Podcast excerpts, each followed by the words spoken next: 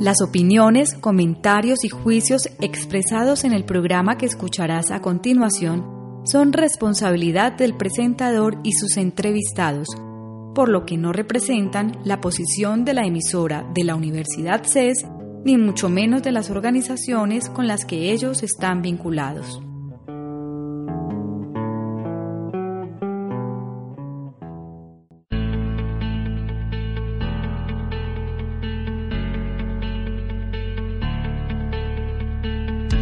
Sonrisas para la Salud, programa realizado por la Facultad de Odontología de la Universidad CES.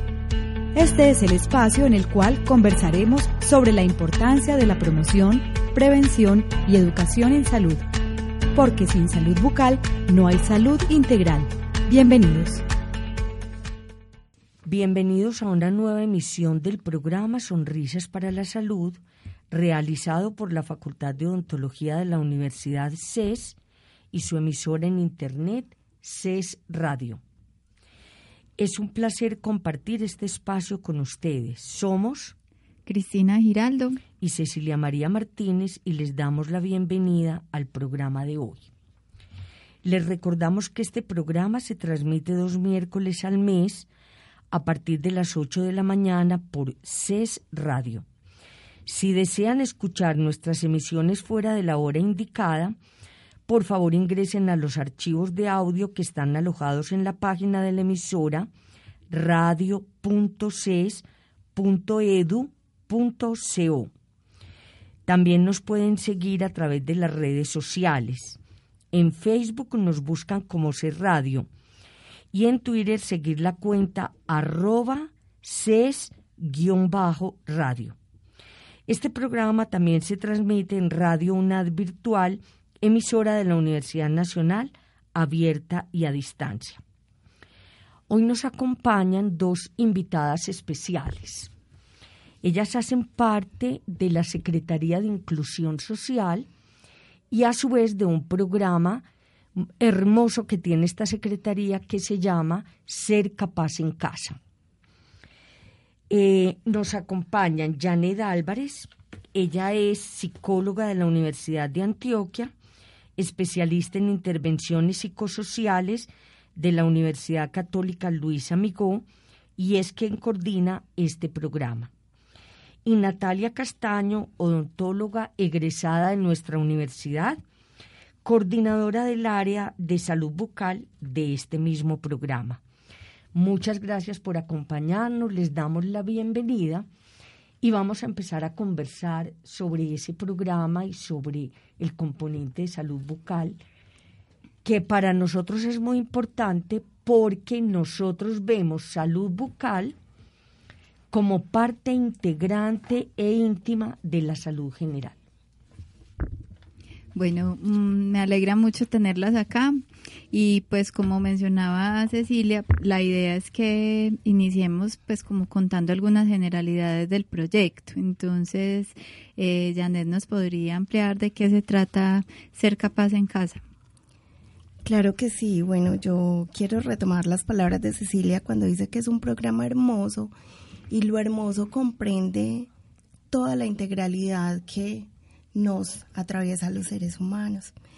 Ser capaz en casa nace como un programa para dar respuesta a la política pública, la implementación de la política pública de discapacidad en Medellín y la intención es poder eh, lograr y facilitar la inclusión de las personas con discapacidad en Medellín, sus familias y cuidadores. Eh, ¿Este programa cuántos usuarios tiene? En la actualidad son 1.057 usuarios. Están ubicados en las 16 comunas de Medellín y en los cinco corregimientos. Y nuestra atención focal es a personas con discapacidad severa que por alguna barrera o por las condiciones de vulnerabilidad no realizan procesos de habilitación-rehabilitación y la idea es poder llegar hasta sus hogares con un equipo interdisciplinario por siete áreas específicas para generar procesos de, habilitación, rehabilitación y adicionalmente estamos basados como en la estrategia RBC, que es rehabilitación basada en comunidad, de la Organización Mundial de la Salud, para que junto con líderes comunitarios, organizaciones, instituciones y distintos sectores podamos generar articulaciones para la garantía de derechos, la autogestión y la visibilización, pues como de eh, las capacidades, para no llamarla de otra manera. No, súper interesante. Em, para acceder al programa, ¿hay algún requisito pues que debe conocer la persona para poder eh, recibir ese beneficio y participar? Bueno, eh, ese es uno de los proyectos bandera de la unidad de discapacidad. Entonces tenemos unos requisitos para las personas que quieran pertenecer a ser capaz en casa. Uno de ellos es ser persona con discapacidad. Entre los 0 y los 59 años es la población que atendemos. Ya a partir de los 60 es atendido por otro programa de la Secretaría que es adulto mayor, AMAUTA específicamente. Debe residir en el municipio de Medellín, es una de las condiciones, tener la encuesta del CISBEN actualizada, no ser cotizante al régimen contributivo ni ser pensionado. Y eh, la idea es que podamos tener ahora, pues en Colombia estamos con el proceso de certificación de la discapacidad. Esto se adelanta por las entidades prestadoras de salud, por las EPS. Entonces, tener el certificado o el diagnóstico de discapacidad. A mí me surge una inquietud, pues veo que en Medellín está muy organizado ese tema, pero tenemos muchos escuchas que son del oriente antioqueño, otros son de Bogotá, pues cada municipio organiza entonces su estrategia para el trabajo con las personas con discapacidad o pues eso cómo se realiza y este modelo se replica también en otros lugares o es solo un modelo de acá. Pues nosotros somos muy afortunados de contar con este programa. Eh, un poco del contexto grandes términos y es que en Colombia tenemos un sistema nacional de discapacidad y está regido por el Consejo Nacional de Discapacidad, que en cada uno de los departamentos y municipios tienen una política pública donde los diversos actores, sectores, se organizan para dar cumplimiento a ellas.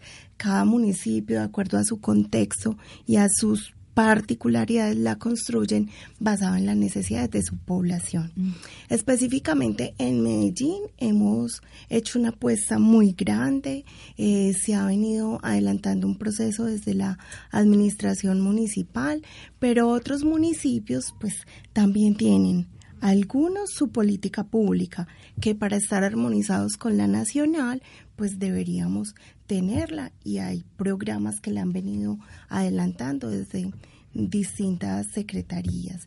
Entonces, la idea es que para los radioescuchas, como orientarlos a que cada uno de esos municipios se acerquen a, la administración municipal, preguntar cuáles son los programas que tenemos allí eh, cuál es la secretaría encargada y o cuáles organizaciones posibilitan la participación para poder identificar como la población, porque creo que esa es otra de las urgencias que tenemos, que si bien el año pasado el DANE realizó un censo para identificar cuántos somos, dónde estamos y cuáles son nuestras necesidades, pues en este momento nosotros sabemos que en Medellín somos 115 mil personas con discapacidad. Entonces cada municipio debería tener como su registro de localización y caracterización o la identificación de las personas para que con base a ello puedan crear programas, proyectos y servicios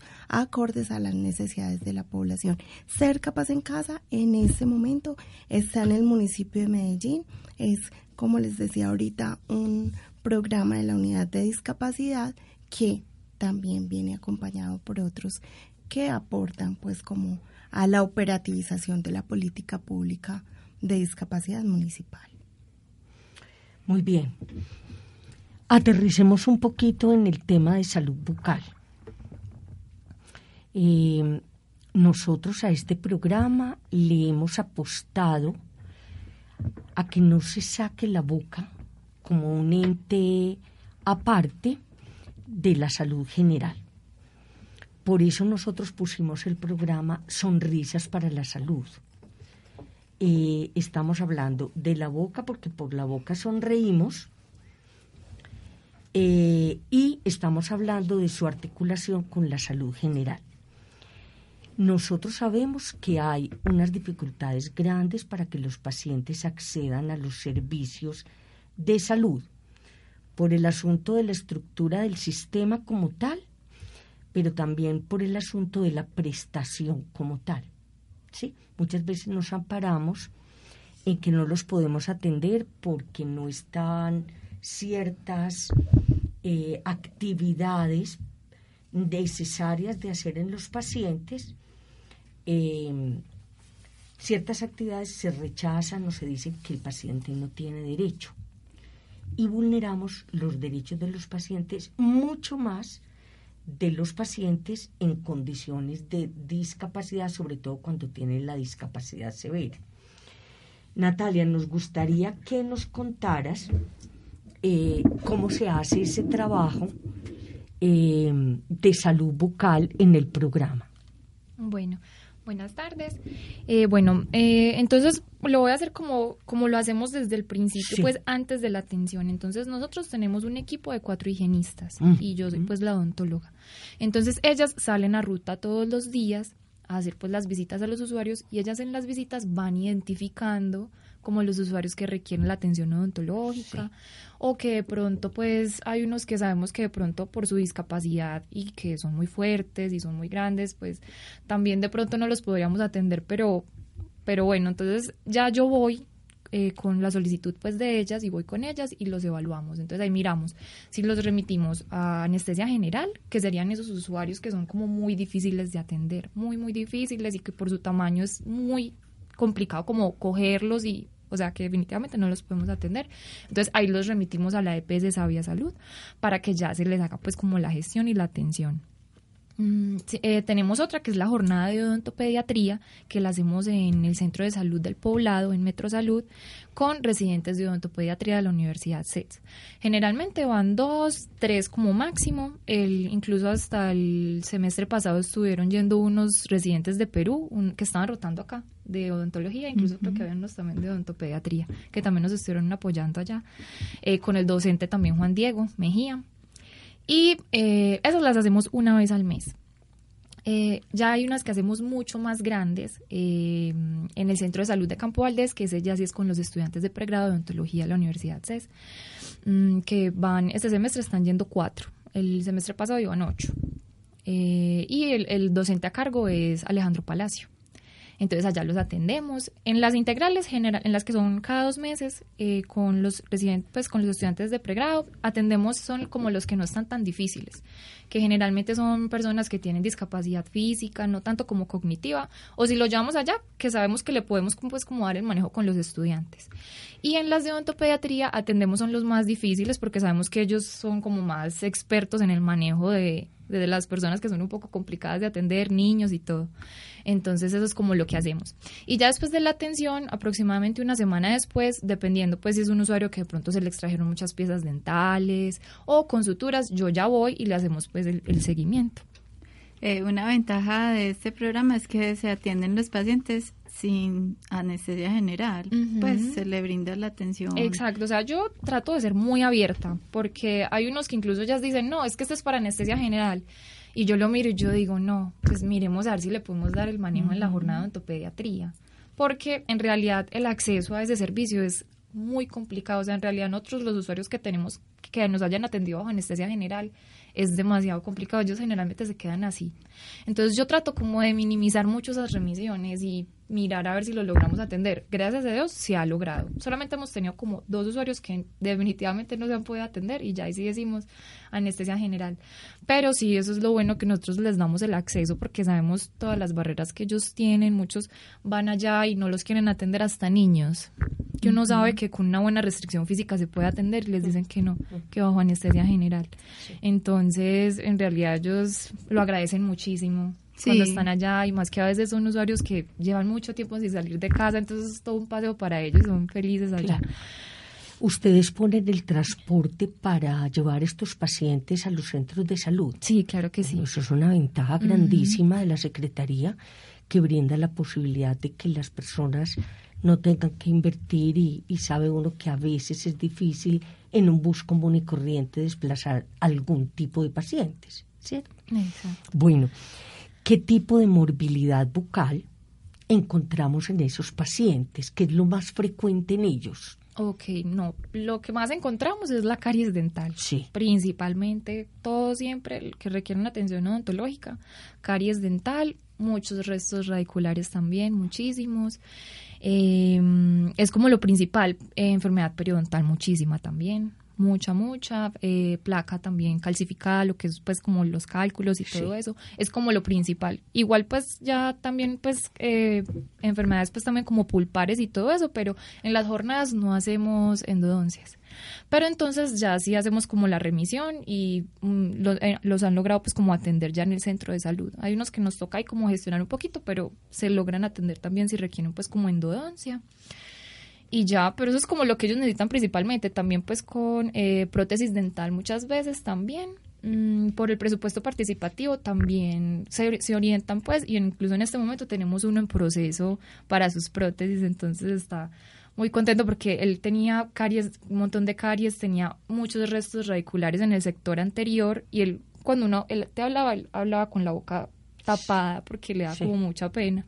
Entonces le sacamos todo eso y, y, ya está en el proceso de las prótesis dentales.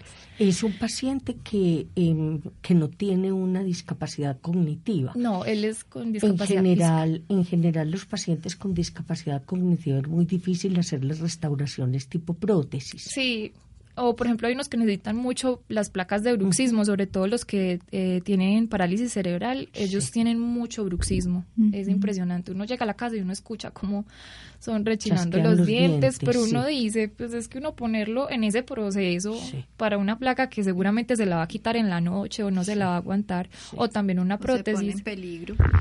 también imagínate que se llega a tragar y eso, sí. Entonces es eso, nosotros en las jornadas hacemos principalmente exodoncias y operatoria dental, eso es lo que más hacemos, y ambientación. ¿Cuántos usuarios en odontología se han atendido aproximadamente? Bueno, las jornadas las estamos haciendo desde el 2017. Entonces hemos hecho un total de 10 jornadas de odontología general y hemos hecho 13 de odontopediatría. Y en todas las jornadas hemos atendido un total de 240 usuarios del proyecto. Y son mil y pico. Sí. ¿Cierto? Todavía nos hace falta. Nos hacen falta bastante. Eh, todavía nos hace falta cubrir una, una buena cantidad de población. Pero bueno, esto es un, dijéramos, un avance grande, especialmente porque sabemos que el, el problema odontológico generalmente produce dolor y sobre todo en un paciente con una discapacidad severa que no puede expresar que tiene dolor, cómo será su situación, ¿cierto? Entonces es importante esto. Yo creo que eso ha ido generando conciencia también en las familias que pues eh, hay que propiciarle al paciente con discapacidad una buena condición en su salud bucal, obviamente por su bienestar, pues y, y también por el de la familia, porque una persona, como dices así, con dolor, permanentemente pues no duerme, no come, está todo el día incómodo y pues la familia tiene un rol ahí muy importante. Entonces estar como dentro de ese proceso hace que la gente también sea mucho más consciente de la importancia de cuidarse los dientes.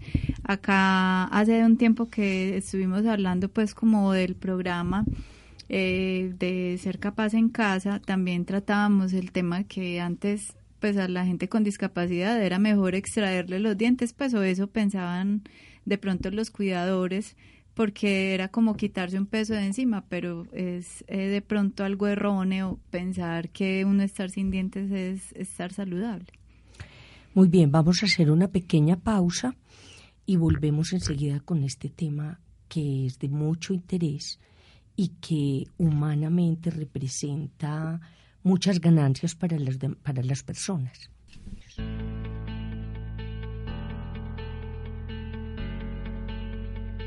El cuidado de la salud depende de cada uno de nosotros y de los buenos hábitos que tengamos en nuestra vida. No debemos esperar a sufrir una enfermedad para consultar y ser tratados. Sonrisas para la salud programa radial de la Facultad de Odontología de la Universidad CES.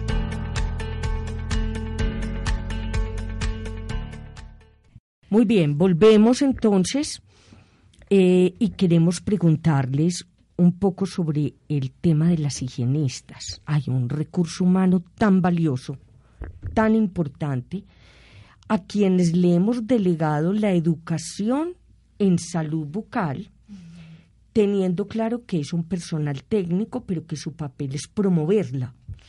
¿Qué papel juegan ellas en los hogares? Porque nos decías al principio que ellas van a las casas y hacen como el tamizaje inicial. Cuéntanos un poco, Nati, sobre ese sobre ese papel de ellas. Ellas van más o menos cada tres, cuatro meses a visitar a los usuarios, ¿cierto? Entonces ellas van, hacen toda la parte educativa con la familia, no solo con el usuario, también con, con su familia y su, y, sus y su cuidador. Eh, entonces ya ellas hacen como si toda la parte educativa, les enseñan eh, el cepillado dental, las técnicas, todo. Incluso también muchas veces cuando tenemos pues eh, cepillos y todo, les damos también cepillos, sea dental, crema dental. Entonces hacen como toda esa parte pues de higiene y todo eso. Y también ellas ya hacen como eso, como un tamizaje, miran a ver como que tienen, si requieren atención odontológica. Entonces ya ellas me lo informan a mí y ya entonces ya yo más adelante voy con ellas y ya miramos a ver qué vamos a hacer con los usuarios. Eh, bueno, entonces hacen pues como, ya ellas más o menos saben como qué se va a hacer con ese usuario, pero necesitan pues también como que yo vaya para que miremos bien si esa sí es la ruta adecuada para el usuario. Y ya en las jornadas, ya ellas ayudan mucho a los estudiantes en la parte de restricción física. Entonces, ellas se sientan, los ayudan a tenerlos, a ponerles de pronto el bloque de mordida y están todo el tiempo en acompañamiento con los estudiantes del CES. Y en las de odontopediatría, ellas lo que hacen es que ellas son las encargadas de ir por los usuarios con el conductor. Entonces, ellas van, los recogen, los llevan y ya, y ya después eh, de las jornadas, ya conmigo también van, hacemos el seguimiento, eh, miramos qué más podemos educar, motivar a la familia, porque ellos en realidad muchas veces sí quedan muy motivados. Cuando ven que el usuario ya quedó bien, con su boca limpia, en buenas condiciones, se motivan mucho como en ya generar pues como esos buenos hábitos, mantenerlos. Ya mantener. Ajá. Entonces hacemos como ese seguimiento. Y ya es como lo que... Ellas llenan alguna papelería que, uno pudiera mirar, contrastar de cómo lo encontraron en la primera vez y cómo lo han encontrado en materia de higiene bucal en las, en las veces que siguen al, bien al tratamiento o bien a la identificación. Sí, claro, ellas antes de la jornada, pues antes de la atención, ellas llenan todo lo que encuentran, ya después voy yo, llenamos también otra vez como lo que encontramos, lo que vamos a hacer y ya después de las jornadas ya obviamente, pues sí, ya también evolución, siempre se llena como una evolución en donde ponemos todo, cómo encontramos al usuario y buena cicatrización, ta, ta, ta, ta, ponemos todo siempre. Y también se llena una evaluación odontológica en donde se pone pues como todos los factores de riesgo, eh, se hace también control de placa, eh, cuando yo voy hacemos odontograma, los diagnósticos, todo. Para estas actividades, pues ustedes tienen un equipo interdisciplinario, pero por ejemplo en este caso que son pacientes con discapacidad y que tienen otras enfermedades que pueden tener ahí interrelación para el tratamiento, se hace una previa consulta para poder pues que participen en las jornadas que se van a hacer o claro claro sí eso siempre se evalúa. O sea siempre que yo voy eh, miramos y anotamos bien eh, las enfermedades que tengan pues si tiene pronto una diabetes una hipertensión o si está medicado con anticoagulantes miramos los medicamentos todo eso lo hablamos muy bien. Ya dependiendo pues como de eso miramos si se requiere una interconsulta o no y sí hay, casos en los que de pronto están anticoagulados con anticoagulantes muy fuertes que sí necesitamos la autorización del médico o si por ejemplo es un paciente que no está controlado en su enfermedad, sabemos que tampoco debemos atenderlo. Pero en el caso de que se requiera interconsulta o algún examen también, se solicita y ya el cuidador pues se encarga pues como de, de realizar pues como toda esa gestión, a ver entonces si lo podemos atender o no. Frente a esa parte de la periodicidad, ustedes hacen el seguimiento y cada cuánto vuelve el paciente a participar en esas jornadas, pues para hacerle un mantenimiento de ese tratamiento que se Eh, realizó. sí, claro. Eh, pues depende, o sea, hay unos que de pronto en las jornadas no nos quedan listos, ¿cierto? Entonces ellos siguen participando hasta que ya quedan controlados. Y ya las higienistas sí se encargan como de eso. O sea, ya ellas van más o menos a los dos, tres meses y dependiendo de cómo lo encontremos, ahí miramos si, si siguió bien, si ha mantenido bien la condición pues bucal y todo. Listo, ya entonces a los tres meses ellas vuelven y les vamos haciendo el seguimiento. Ya si de pronto más adelante si encontramos que le salió otra cariecita o tiene dolor en un diente o se le fracturó algo, lo que sea, entonces ya ahí sí miramos y lo volvemos a postular y le damos otra vez la, la atención. Ustedes ahora hablaban de esa relación salud bucal, salud general. Ustedes hablaban de la necesidad de ver al paciente como un todo integral. Y eh, nos comentaban que muchas veces los problemas son, eh, dijéramos, en esa relación tienen más que ver con salud bucal que con el resto. ¿Cómo es ese asunto, Janet, que nos contabas ahora fuera de, de micrófonos? Bueno, realmente en Ser Capaz en Casa concebimos al ser humano desde la integralidad. Si bien nosotros empezamos con unas áreas de intervención que eran las que más demanda tenían en los usuarios y en las familias, que eran psicología, eh, fisioterapia, porque teníamos como la concepción de discapacidad desde el modelo rehabilitador, ahora desde un enfoque de un modelo social y de derechos humanos, comprendemos como la integralidad del ser humano y entendíamos dentro de las valoraciones que hacían las áreas que incluso a veces los temas de desnutrición no tenían que ver con un componente fisiológico, sino que al indagar y al entrar el área de salud bucal, identificábamos que era un tema de, de higiene oral, de un profundo dolor que no le permitía a las personas alimentarse, alimentarse bien, porque rechazaban el alimento y no era porque su organismo no lo recibiera, sino porque el problema estaba en su boca. Entonces, Asimismo, empezamos a hacer todo un proceso y hoy pues nosotros celebramos la articulación que tenemos y el trabajo en red con la Universidad CES, con Metro Salud, con varios actores muy importantes que se han venido sumando, porque creo que da respuesta a las necesidades de la sociedad, una sociedad que evoluciona, comprende pues el ser humano desde la integralidad, pero también desde eso que, desde esos entornos. Y nosotros en Ser Capaz en Casa, pues hemos hecho estas jornadas una fiesta, uh -huh. una fiesta para los usuarios y para sus familias. Sabemos la carga de estrés que genera ir al odontólogo. Adicional a esto es que van a haber unas extracciones, va a haber dolor, va a haber anestesia, sangrado, como todo ese panorama, pero entonces el equipo interdisciplinario, psicosocial, las enfermeras, psicólogas, trabajadoras sociales, preparan toda una fiesta para esa jornada. A ellos se les recibe con una decoración, es una verdadera fiesta. Las cuidadoras identificábamos que tenían o sea, a veces se iban a llorar al lado del usuario. Le estaban extrayendo como eh, algún diente. algún diente y ellas llorando y el usuario, claro, se cargaba como esa emotividad, se estresaba, empezaba a hacer repulsa. Entonces empezamos a crear unos stand con todo el equipo donde las cuidadoras pudieran estar tranquilas. Entonces las fisioterapeutas les ponen música, les hacen masajes, mientras el usuario está recibiendo la atención adentro por el equipo idóneo calificado para eso. Están haciendo manualidades que también les permite a ellas incluso generar ingresos en sus casas. Entonces hemos resignificado un poco esa atención y ahí es donde concebimos pues como el ser humano desde la integralidad, pero también desde esas otras posibilidades de cualificar o, o, ponerle como ese otro tinte a las atenciones. Y hablando de las cuidadoras, pues particularmente se realizan actividades con ellas solo en ese festival pues de la salud del día que es la jornada o tienen algo en lo que ellas puedan prepararse para ese cuidado de la salud bucal por ejemplo eh, de la persona que tienen a cargo Ser Capaz en Casa es un programa desde un componente pedagógico. Entonces, a cada usuario se le hacen dos visitas al mes, pero ellos, cada uno tiene un planeador donde cada una de las áreas deja unos planes caseros que la idea es que las cuidadoras y los usuarios los sigan mientras llega la otra visita. Adicional a eso, el tema del cuidador.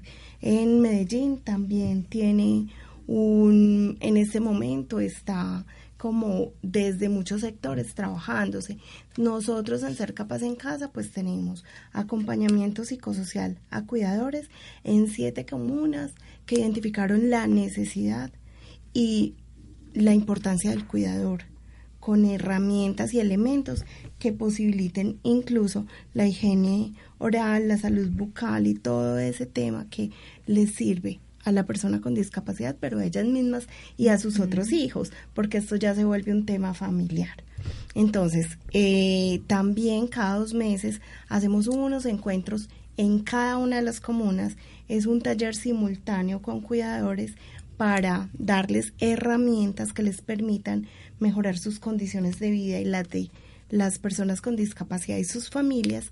Y adicional, hacemos unos talleres con comunidad. La semana pasada eh, con Nati dábamos un taller a unas mujeres de un grupo de personas mayores que van y hacen su gimnasia tres veces a la semana en la unidad de discapacidad y que nos hacíamos la pregunta, ya saben dónde están viniendo, saben nombrar la discapacidad y planeamos un taller con ella, fue súper bonito porque incluso muchas eh, utilizan prótesis, entonces con Nati como los cuidados, los tips de higiene que les sirve a toda la comunidad.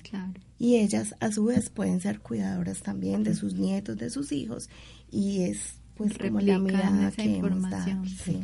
¿Cómo está la salud bucal de esos cuidadores? ¿La han caracterizado? Eh, o ellos mismos han buscado su atención mm, o sí, como que, que han visto ustedes en esos cuidadores porque muchas veces el cuidador en, en el diario vivir con la persona que tiene su discapacidad puede no darse cuenta de que ella también necesita, o él también, porque a veces pueden haber cuidadores hombres, ¿cierto? Que necesita también ser revisado, ser atendido. ¿Ustedes tienen alguna ruta para ellos? ¿Los remiten? ¿Los les dan la información de dónde pueden solicitar consulta? Sí, claro que sí. O sea, la parte ya como asistencial como tal, solamente la tenemos para los usuarios. O sea, la parte de las jornadas. Pero en muchas visitas pues que yo he tenido la oportunidad de realizar y las higienistas, ellos obviamente aprovechan pues que nosotros estamos allá y sí se han muchas veces manifestado que, ay, mira, es que me duele esto o aquello, entonces yo muchas veces los reviso también y los, y los orientamos. Entonces les digo, mira, ta, tienes que pedir la cita ta, eh, con tal eh, especialista o esto y aquello y hacemos la respectiva orientación. Pero sí, o sea, siempre la atención es como no solo para el usuario, sino también para su familia. Entonces, pero, no tenemos así como una evaluación como tal de los cuidadores, solamente la evaluación se le hace al usuario, pero igual también la educación se le hace a toda la familia. En el caso de ellos requerir algo, se les hace también la orientación para que ellos puedan acceder. Sí, ahí hay una cosa importante para que eh, las personas de pronto comprendan cómo es este sistema general de seguridad social en salud. ¿Por qué?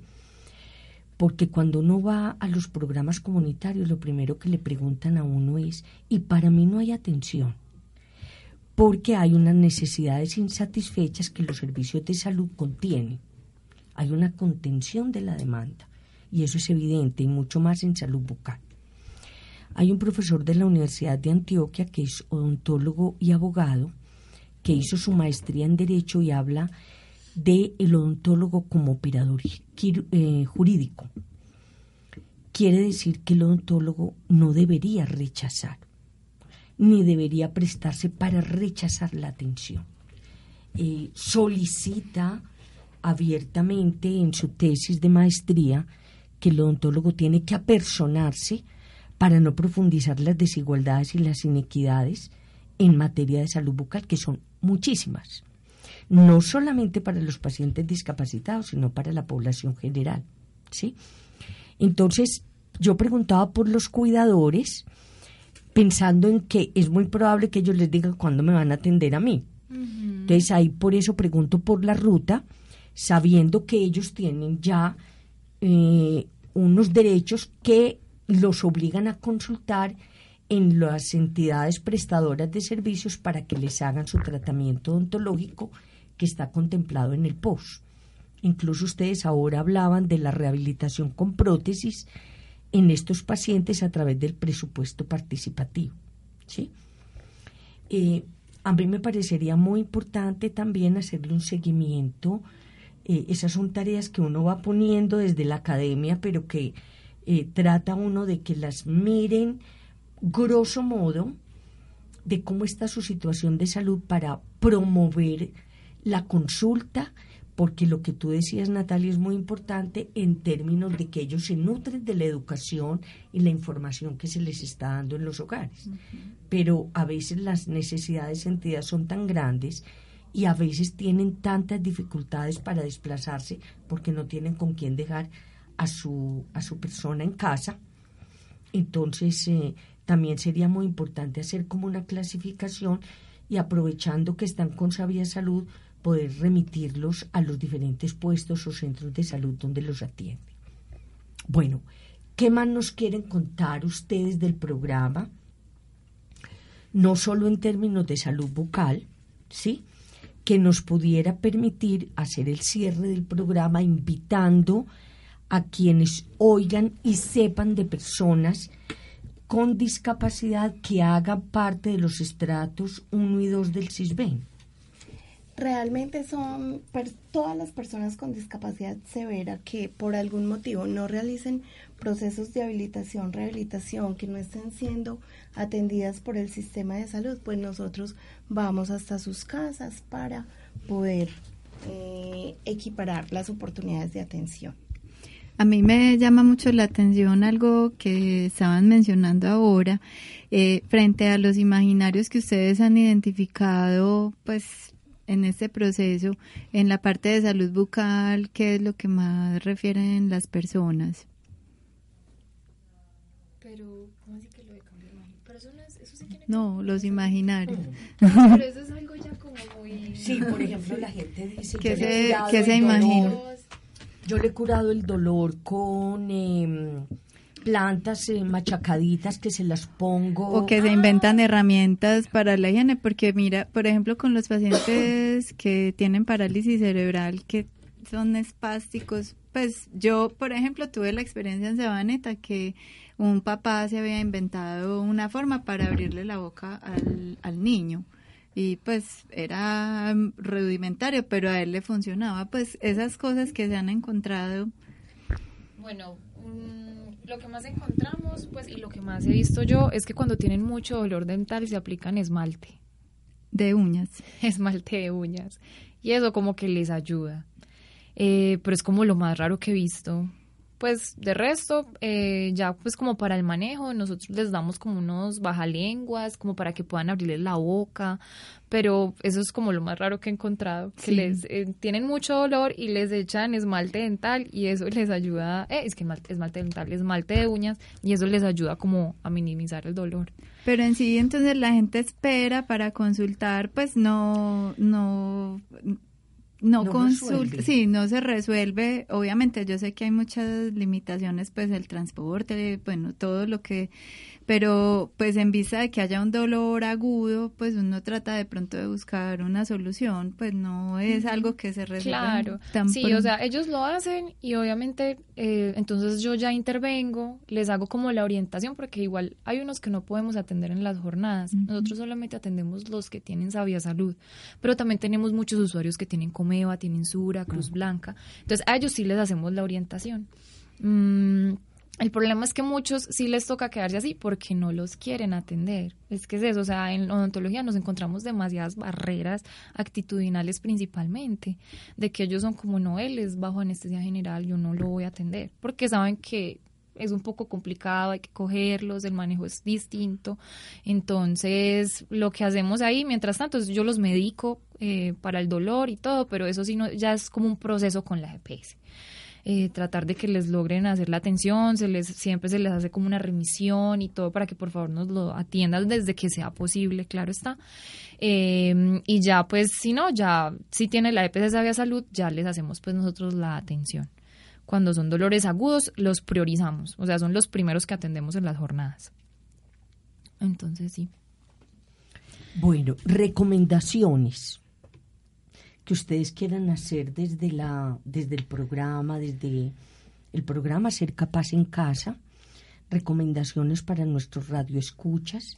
Y a mí me parece muy interesante eh, que, que sea una experiencia que ya tiene mucho tiempo de trabajo, que esperamos que no se caiga, porque muchas veces cuando llegan nuevos gobiernos lo que hacen es perder la eh, continuidad. perder la continuidad de, y cuando hablabas ahora eh, de que el paciente hasta que esté controlado, es decir, hasta que el paciente ya diga uno que no que se puede revisar en seis meses, ese es uno de los indicadores que más perdimos nosotros con la reforma del sistema de salud, el, el indicador de continuidad, porque el paciente llega, se le hace una atención, pero puede tener más problemas en boca y se perdió la continuidad, es decir, la posibilidad de que el paciente se le resuelvan todas sus demandas de salud bucal en términos de los derechos que tiene, ¿cierto? Acá yo plantearía una estrategia que me ha dado como la experiencia de trabajar en lo público, articulada también a lo privado, a lo social comunitario, y es que nosotros nos hemos soñado, qué rico que desde las universidades se pudiera plantear una cátedra de discapacidad, porque los odontólogos necesitan saber de discapacidad, los abogados necesitan saber de discapacidad, los arquitectos, los ingenieros, es decir, cuando nosotros hacemos accesibles los servicios y accesibles diferente al acceso, porque a mí me pueden permitir llegar a una institución educativa o a un centro de salud, pero que la atención sea accesible, porque conozco las condiciones y las características eh, de las personas con discapacidad. Y tiene que ver un poco con lo que tú hablabas ahorita de los imaginarios, y es ese tema de cómo ese programa, por ejemplo, está dando herramientas a la comunidad, a los profesionales, a la academia, sobre la discapacidad y las diferentes maneras de abordarla. Entonces, la continuidad, como tú planteas, Cecilia, consideramos que se da desde esa articulación de los distintos sectores. Cómo interinstitucionalmente nos podemos conversar, porque en la última jornada nos decía, eh, como el coordinador de Metrosalud, decía, gracias por hacernos este sueño realidad. Miren, nosotros hace 15 años íbamos a las comunas con unas carpas a hacer como un carrusel de la salud para que quien llegara nosotros pudiéramos hacer la atención, que vengan en condiciones de calidad, de calidez, de profesionalismo, nos permite a todos ampliar la cobertura de atención y que las personas tengan unas mejores condiciones de salud bucal. Entonces la sostenibilidad independiente como de las administraciones municipales, de quien llegue, del enfoque de los programas de gobierno, pues tendría que estar también como en la mirada de las instituciones educativas, las empresas públicas, privadas, que nos permitan a todos eh, aumentar la capacidad de atención porque finalmente esto permite que como sociedad evolucionemos desde esas necesidades tan sentidas, que es pues lo humano y el tema de salud bucal para nosotros es absolutamente prioritario dentro de las atenciones. Si bien no todos llegan los 1057 a la atención, no es porque, bueno, porque en ocasiones priorizamos como las demandas mucho más perentorias frente a, a este proceso. Janet y Natalia, muchas gracias por haber aceptado nuestra invitación, es muy interesante escuchar pues como ese acercamiento que se ha logrado y esperamos también pues poder lograr que esto se vaya incrementando y que de pronto pues se pueda hacer un trabajo más cercano con las familias para lograr ese compromiso pues en el tema del cuidado bucal a partir pues de los cuidadores pues reforzar como muchas estrategias desde nuestra facultad de odontología y obviamente pues de las otras con las que contamos. A nuestros oyentes les recordamos que este programa se transmite dos miércoles al mes a partir de las 8 de la mañana por SED Radio. Si desean escuchar nuestras emisiones fuera de la hora indicada, pueden ingresar a los archivos de audio que están alojados en la página de la emisora radio.ces.edu.co. Y también nos pueden seguir en CES Radio y en Twitter en la cuenta arroba CES-radio. Eh, con eh, con esto pues queremos también recordarles que nos escuchan en diferentes municipios y a través de la radio UNAD virtual, eh, que es la emisora nacional abierta de distancia, tenemos pues mayor difusión de este programa que consideramos que tiene una información muy importante para toda la comunidad. Muchas gracias, bienvenida siempre. Eh, este, este trabajo pues tiene que seguir en términos de como decías ahora, Janet, no cambio de gobierno, sino eh, llega un nuevo equipo y el nuevo equipo o un equipo que ya está, dijéramos, con experiencia, que se continúe en, en la misma tónica porque es una necesidad vital de los pacientes. Eh, las esperamos cada que quieran venir a tocar un tema. Estamos aquí disponibles. Eh, como decía Cris, nos oyen en muchas partes, incluso a nivel internacional. Eh, tenemos visitas y estamos haciendo una campaña de difusión grande a nivel internacional para que nos den los like ahora en esta época de las redes sociales. Muchas gracias. Gracias a ustedes.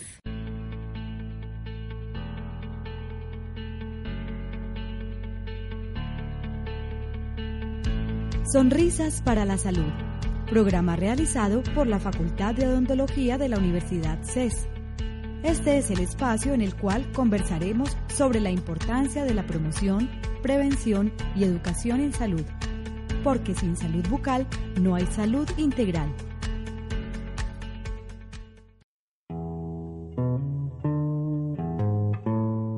Si te perdiste alguna de las emisiones en línea de esta semana, puedes escucharlas una vez más en nuestra programación el domingo o en nuestros archivos de audio ingresando a nuestro sitio web radio.ces.edu.co.